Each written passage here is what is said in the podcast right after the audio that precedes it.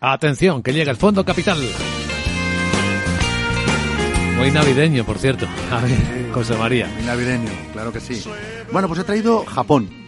En este caso, la renta variable japonesa.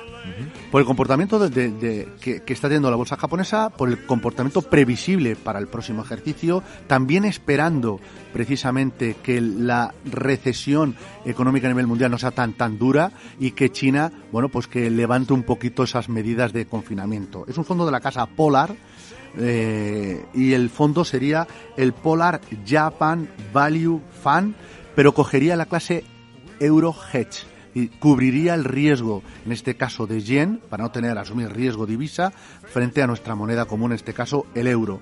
Con lo cual, esta semana el Fondo Capital viene en forma japonesa. No sé qué tal lo celebrarán los japoneses el tema de la Navidad Bueno. respecto a lo que hacemos en, en de forma dispar. algo diferente, mundo, sí. distinto, ¿verdad? Pero sería hoy viene con tono más, más, más japonés, más nipón y puede ser una idea interesante también a valorar junto con aquellas otras cinco que comentaba anteriormente. Pues muy bien, José María Luna, socio de Luna Sevilla, asesores patrimoniales. Gracias por todos estos regalos a nuestros oyentes, por el Fondo Capital y por los mazapanes. Un placer. El regalo es el que recibo yo cada lunes. Buena semana y feliz Navidad. Feliz Navidad.